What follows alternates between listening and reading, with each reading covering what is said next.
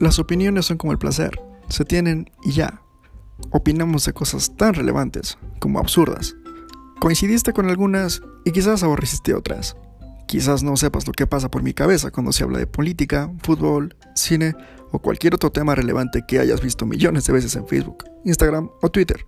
Y para eso es este programa. Yo ya los escuché a ustedes, pero ahora les toca a ustedes escuchar mi humilde opinión. Spoiler, no es tan humilde.